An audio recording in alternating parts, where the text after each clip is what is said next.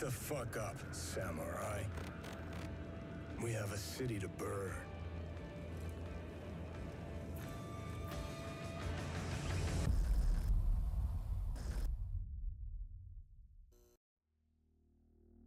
Hola, ¿qué tal a todos los seguidores del podcast? ¿De qué podemos hablar después de muchos meses de ausencia? Después de mucho tiempo, el día de hoy me alegra decir de que por fin puedo volver con ustedes, chiquillos y chiquillas, con todos los que nos siguen.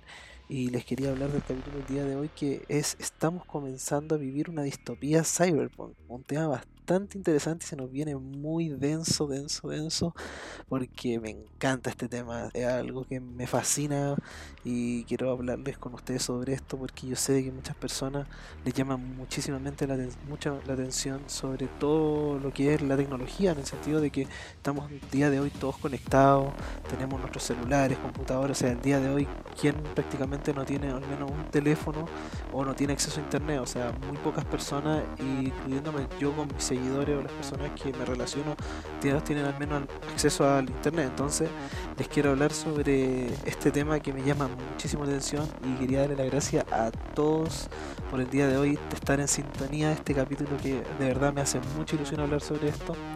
Bueno, para toda la gente que nunca al menos ha escuchado mi programa, les quiero decir de que mi programa se consta de tres partes. Suelo hablar sobre un tema central que en este caso es sobre el cyberpunk. Suelo tocar tres tópicos relacionados al tema y luego a veces suelo hacer una leve conclusión para que todos estemos bien así, bien bien con el tema, se cierra y listo.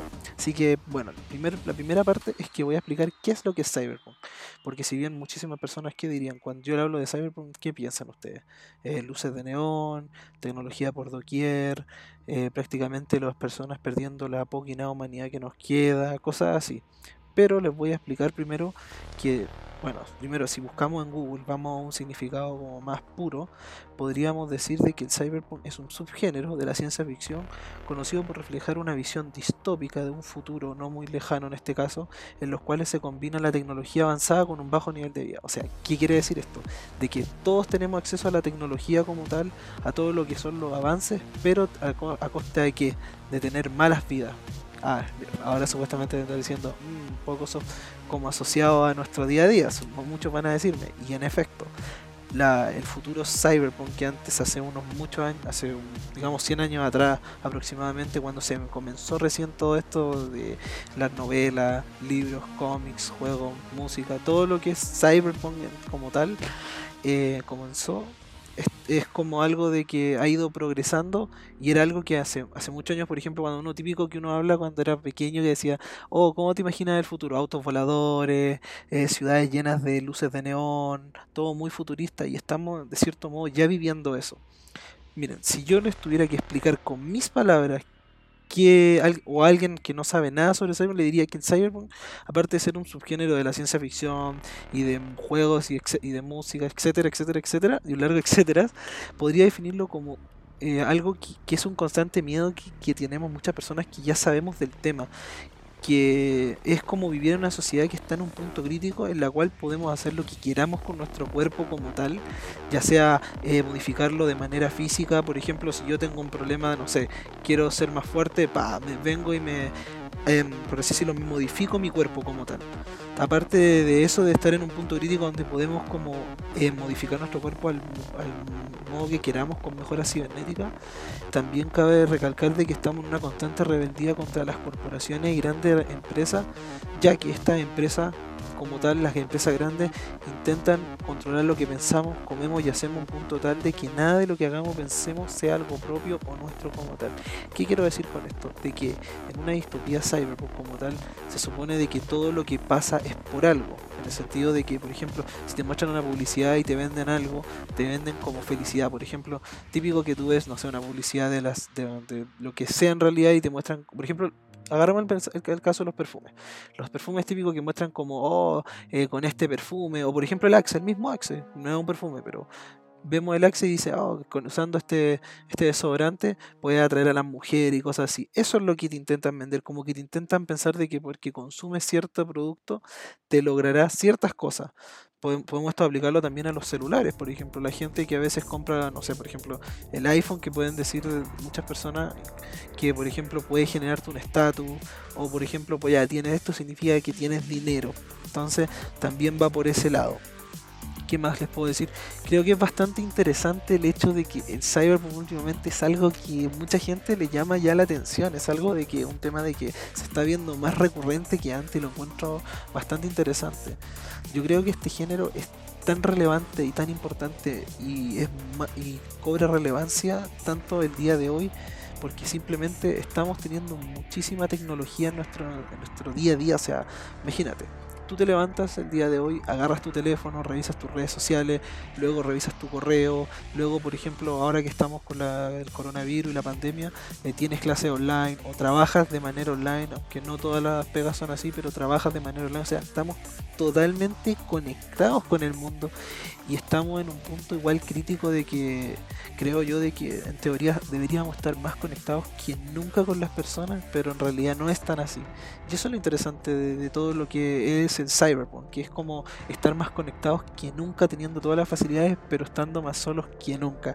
Eh, algo que quiero hablar un poquito más adelante, no me quiero salir porque estoy explicando recién lo que es cyberpunk y todo eso, pero creo de que este punto de que Cyberpunk, si lo tuviera que resumir ya ahora, ya bien resumido, es mucha tecnología, mala vida, eh, personas de que ya no tienen como control de sus vidas por las megacorporaciones y está estamos el lado punk de los cyberpunk, es como todo lo que es el gobierno, la gente, la mala vida, eh, todo lo que está en un eterno conflicto y creo que eso es algo que está prácticamente pasando. Entonces, eso lo podría resumir los cyberpunk, que es toda la tecnología está en un punto cúspide y la vida está en un punto lamentable. Pero, pero ¿saben qué? Yo creo que todo esto se conecta con el punto 2 de nuestro programa, que es, ¿estamos condenados a vivir esta distopía? ¿Qué, pienso yo? Porque eh, no quería tanto explayarme en lo de que es Cyberpunk, porque ya creo que con lo que expliqué quedó bien claro, pero yo creo que personalmente el día de hoy estamos en un proceso de transición a esta distopía. Es algo lamentable, pero es lo que yo creo. Creo que si nos ponemos a pensar en todas las características de una distopía, cyberpunk, de por sí, si hablamos de los cyberpunk como tal, ya estamos en cierto modo en algo cyberpunk. Y distopía igual es un poco más exagerado, pero yo creo que muchísimas cosas de lo que se ve reflejado en tanto obras, libros y todo lo que tiene relación a cyberpunk ya, ya ocurre quizás no todo como tal en mi país que es Chile, pero sí ya hay muchas cosas, semejanzas que llaman mucho la atención y entran la alerta, al solo compararlos con nuestro día a día. Y luego de darte cuenta, por ejemplo, de que tú lo asocias, por ejemplo, ves una película, ya, ves Blade Runner, que es una película bastante eh, importante para el cine y cambió muchísimas cosas, y ves de que lo asemejan muchas cosas que existen en esa película con la realidad y wow, quedas como wow. Por ejemplo, comencemos con esto, las mejoras cibernéticas que puede traer una distopía cyberpunk. Pensemos, solo basta con pensar de que una persona con un pie menos se le puede poner una pierna robótica o una persona que tiene problemas al corazón puede tener un marcapaso. Eso lo hace literalmente un cyborg. O sea, si te los ponemos a analizar, imagínate una persona pierde un brazo y le puedes poner una prótesis mecánica.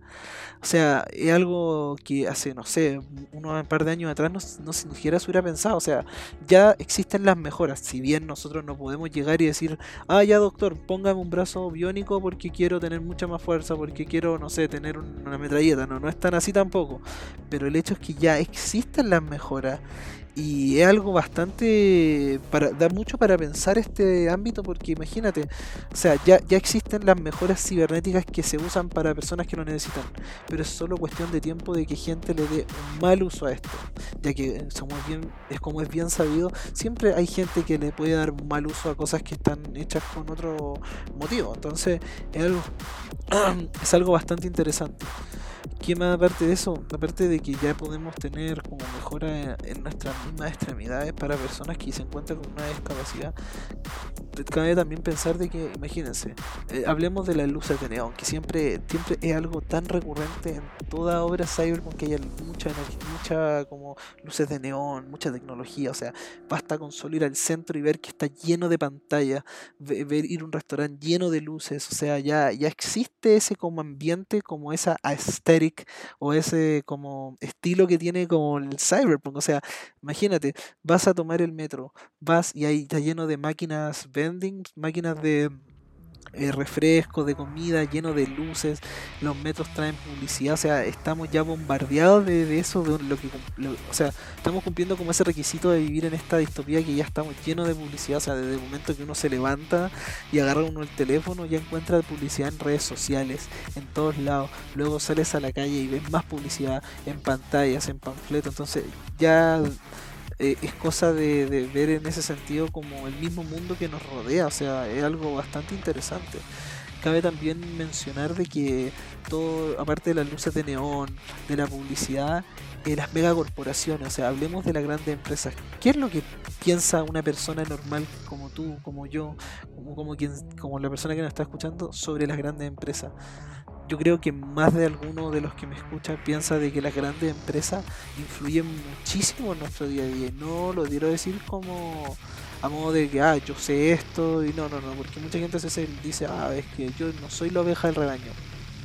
Déjame decirte, persona que cree que no eres la oveja del rebaño, todos tenemos parte de eso. O sea, en el fondo nadie puede decir porque, ah, yo no veo tele, por ejemplo, eh, y me informo por otros medios, no soy parte. Todos tenemos parte de, de, ser del rebaño, por así decirlo, ya que eh, si bien las grandes empresas de una u otra forma llegan a nosotros, o sea, yo por ejemplo eh, puedo decir de que en el día tenemos muchísimo impacto publicitario. Desde el momento que agarras una marca de pasta de dientes que cuando te levantas, a lo que tomas, a lo que consumes, a lo que piensas, a lo que haces. Por ejemplo, tu teléfono tiene una marca, tu ropa tiene una marca, lo que consumes tiene una marca, lo que quieres, por ejemplo, comprar tiene una marca, todo tiene una marca. O sea, ya estamos como de cierta manera condenados a las grandes marcas. Si bien no todas las personas tienen el poder adquisitivo para adquirir estas marcas, pero no me va a decir de que tú no eres alguien del rebaño porque, no sé, no consumes cierta marca. O sea, hay que también ser más autocrítico. O sea, todos estamos como, como afectados sobre esto porque uno, si se pone a pensar, todo es marca el día de hoy. O sea, el mismo nombre de uno, si se puede pensar de una manera, es como una marca. En el sentido de que tu nombre representa algo, al igual que una marca.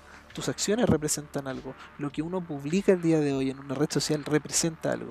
Entonces, todos somos parte de algo mayor que uno por más de que diga yo no tengo influencias de esto, esto, otro, algo no, no nos tiene que llegar o algo nos influencia de cierto modo, o sea, nadie está libre de esto y es algo bastante interesante que acabe la pena, vale la pena pensarlo, meditarlo y pensar de que las megacorporaciones están más presentes en la vida de nosotros de lo que uno cree, o sea, por ejemplo, analicemos el caso de WhatsApp por la privacidad, o sea, de verdad alguien cree el día de hoy que me lo diga que, que cree que tiene privacidad en su día a día, olvídate, o sea, traes un teléfono, un smartphone que literalmente sabe tu ubicación, te escucha. Si tú compras en tal lugar, te piden el root y saben lo que compras, a qué hora compras, por qué compras y todas las razones de esa compra. O sea, loco, estamos ya en ese sentido como controlados en el sentido de que ya sabe las empresas qué es lo que consumimos y qué es lo que pensamos consumir. O sea, por ejemplo, tú me vas a decir de que tú no compras nunca nada para Navidad, ningún regalo para nadie. O sea, seamos un poco más autocríticos, o sea, en el sentido de que las empresas ya tienen eso y en ese sentido estamos muy, pero muy cagados. Y para qué hablar en el tema de. el tema político, o sea, en tanto en Latinoamérica como tal y en el mundo se está revelando la gente. ¿Por qué? Porque ya la gente está cansada de los abusos y eso se ve en una distopía cyberpunk donde que el gobierno no le importa a su gente y prácticamente las empresas son las que mandan, o sea, es algo que da para pensar y toca mucho, o sea, da para mucho que hablar, o sea, yo podría estar hablándote una hora de por qué toda esta visión, o bueno, la, vida que estamos, que estamos viendo todas las personas de eh, como jóvenes que en teoría me alegra decir esto, me alegra por decir estas palabras de que estamos como más, como con los ojos más abiertos que nuestros padres, nuestros abuelos y nuestro, quizás que toda nuestra eh, familia que vino antes que nosotros, pero aún así uno, uno a veces piensa, ¿será real todo lo que está pasando? O sea, puedo, dar un ejemplo. Eh, a ver, cuando acá en Chile, en octubre, hubo ya las manifestaciones de todo lo que saben de que Chile despertó y todo eso, y después tocó la, tocó la casualidad de que el año pasado fue el Festival de Viña y todas las personas hablaban de esos tópicos. ¿Acaso tú crees que eso no lo hace un canal a propósito? Por más de que sea señal internacional, o sea, pongámonos serio si tú crees que un artista que obviamente sabes de que va a hablar sobre un tema en Chile, que supuestamente la gente dice lo quieren censurar, tú crees de que los artistas los dejaron hablar y sin, o sea, tú crees que invitaron a estos artistas al festival para hablar en televisión abierta y al mundo sobre un tema, ellos perfectamente podían cortar la transmisión. Y ellos sabían a lo que iban esos artistas. O sea, yo, yo a veces suelo dudar de que a veces las cosas que pasan cuando uno la gente aplaude que a veces uno lo tiene que ver con un ojo más crítico y pensarlo un poco más de que a veces todo lo que pasa quizás es por algo y está pauteado. O sea, por ejemplo, eh, me acuerdo de que los comediantes, Mon Laferte y entre otros artistas hablaban sobre lo que estaba pasando en Chile porque querían darle información al mundo. Pero también uno dice, ¿ustedes creen de que un canal con miles de ejecutivos, más de la gente que está en vivo porque lo se monitorea en vivo, no saben de que esos artistas lo más probable es que tengan un mensaje sobre Chile y lo que está pasando? ¿Ustedes creen de que en nuestro caso Piñera no sabe todo lo que la gente piensa de él y lo que mucha gente le desea hasta la muerte? Por obvias razones. Es algo que da para mucho para pensar y da para pensar también de que estamos de cierto modo condenados. O sea, literal, yo creo que ahora más que nunca somos esclavos de la tecnología.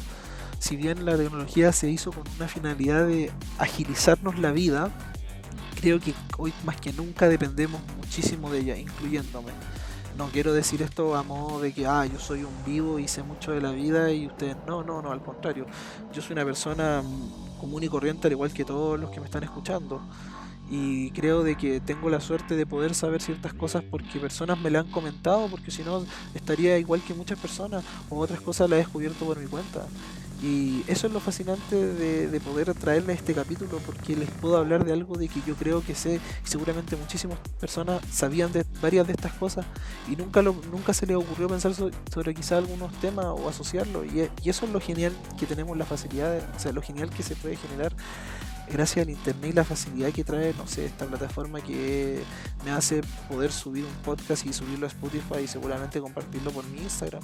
Y quizá muchas personas van a poder ver el, género de otra manera y les puede llamar la atención y para mí es genial. O el hecho de que alguien me escuche y tome y escuche mi opinión lo encuentro genial y algo que quizás hace 10, 20 años atrás lo hubiera visto imposible poder realizar este programa.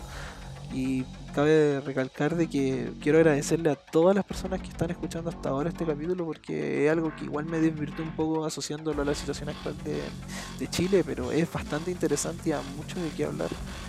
Y con esto yo quiero llegar igual al punto 3, o sea, el punto 3 es algo más como reflexivo, o sea, seamos reflexivos con nosotros mismos.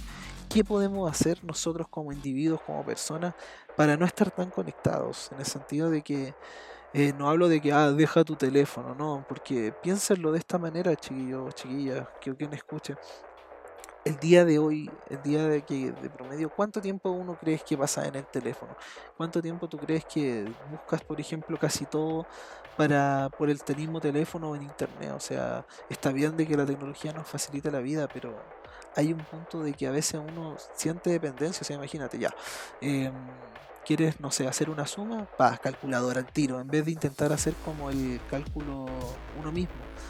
Y creo que de a poquito son leves cosas que uno puede hacer. Por ejemplo, a veces vale la pena intentar, quizás, no sé, para desconectarte un poco, eh, primero que nada, no, estar todo el día pegado a la tele. O sea, eh, quizás no es tanto hablando de la tecnología, pero yo creo que igual afecta estar todo el día en el sentido viendo la tele como tal. Yo creo que Quizás esto es el consejo más estúpido que le estoy dando a las personas que me escuchan porque no creo que alguien de verdad ahora vea la tele ya que ya todos sabemos de la mierda que es. O sea, no, no, no cabe duda de que, la tele actual, al menos en Chile, es una puta mierda. Y el TV cable anda por ahí no, o sea, el TV cable lo único que tiene la facilidad de poder ver series buenas y películas buenas, o a veces algún documental, pero fuera de eso no eh, quizá intentar relacionarte más con tu con la gente que quieres. O sea, por ejemplo, me pasa a veces que cuando me junto con gente, estoy a veces igual de cierto modo pegado al teléfono. A veces uno tiene que disfrutar el momento y es muy difícil, yo lo sé, que a veces es muy difícil soltar el teléfono, desconectarte un poco, pero a veces vale la pena intentar buscar esos momentos de que cuando estás con alguien, disfruta ese momento con esa persona. Desconéctate un poco. A veces quizás no, no, no sé, en vez de estar eh, buscando algo en el computador, sale un rato, anda un parque, eh, distráete un poco, porque es de verdad preocupante el hecho de que, no sé, em, estemos tan pegados a la tecnología, o sea, literal, el, el tiempo que uno pasa en el teléfono, quizás el tiempo que uno, que no sé, podría estar pasándolo con mi pareja, mi amigo, mis amigos, o, no sé, podría estar con mi propia familia, o quizás podría hacer algún panorama, hacer cosas útiles, por ejemplo, no sé, leer el libro que, has querido leer hace muchísimo tiempo, eh, querer hacer algo que siempre quisiste hacer, probar, no sé, eh, un, un, instrumento, que quieres tocar un instrumento, entre un largo etcétera. Eh, esto lo digo a modo de reflexión y autocrítica mía porque yo también tengo ese problema de que soy dependiente de la tecnología y siento que procrastino demasiado a veces por, por la tecnología, que no puedo decir que es culpa de la tecnología porque yo en realidad controlo mis acciones y yo debería encontrar una manera de poner barreras para eso pero es complejo y es complejísimo porque cuando tú estás dentro de la tecnología es increíble cómo el tiempo se te pasa volando y cómo lo disfrutas. Eso es lo más interesante de la tecnología, que la tecnología te atrapa y te hace sentir como que eres esclavo de ella, como, como si fuera algo que nos genera como sentimiento. Por ejemplo, eh, a veces uno también por ejemplo, veámoslo en el sentido de lo que uno publica, lo que uno hace, todo lo que uno hace, si, uno se pone a analizar eh, todo como, como uno es en redes sociales versus cómo uno es en persona, llama mucho la atención hacer como un análisis psicológico. A veces, no sé, la gente publica cosas porque quizás quiere atención o quiere algo y está bien. Pero esa sensación de que te da cuando en las redes sociales, cuando la gente, no sé, eh, pasa algo, pongamos les pone estás triste y la gente te empieza a preguntar es una sensación que es peligrosa, porque esa sensación uno puede volverse dependiente de esa sensación.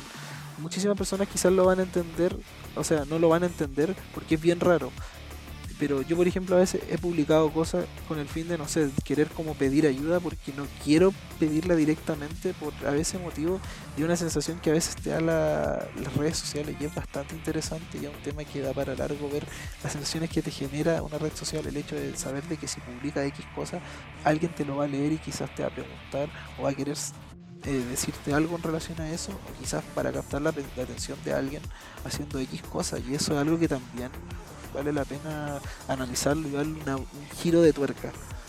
Y es como eso, más que nada quería hablarles sobre eso, que en, pocas palabras creo que para poder alejarnos un poco más de, o sea, para que esto no sea tan tan triste así como oh, estamos estamos cagados así creo que vale la pena intentar realizar pequeños cambios en tu vida que a la larga eh, pueden pueden ser mejores a veces antes de, no sé, ir a un mall, mejor ir a un parque con los amigos, a veces estar toda una tarde en el teléfono viendo memes, quizás podría ir a visitar a ese familiar que no has visto hace tiempo.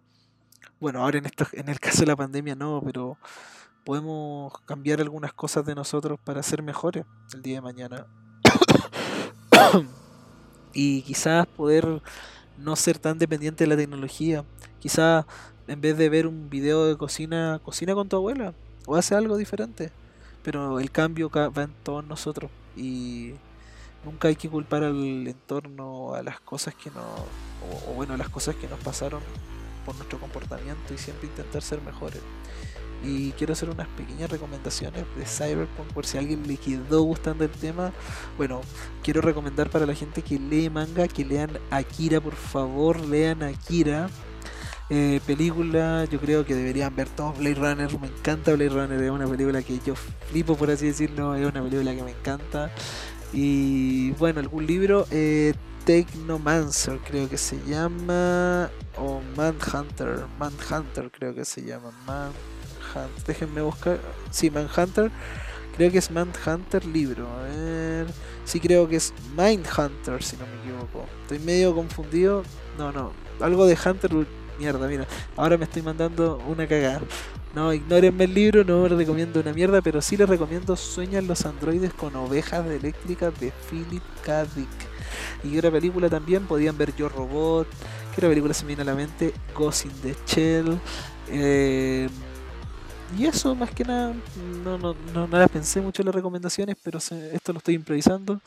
Así que, bueno, muchísimas gracias por la sintonía del día de hoy. Si bien este capítulo es- no es tan como con tan, no tiene tanto guion y me he intentado salir un poco para hablarle algunas cosas que he ido pensando y se nota un poco que he improvisado algunas partes, me da lo mismo. Quiero que lo disfruten. Les deseo lo mejor a todos, que este año sea excelente para cada una de las personas que están dando la molestia de escuchar este capítulo.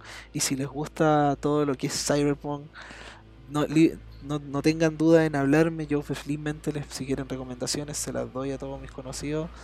Y nada, muchísimas gracias. Se despide su anfitrión, Nicolás. Adiós. Que pasen una buena tarde, noche y día.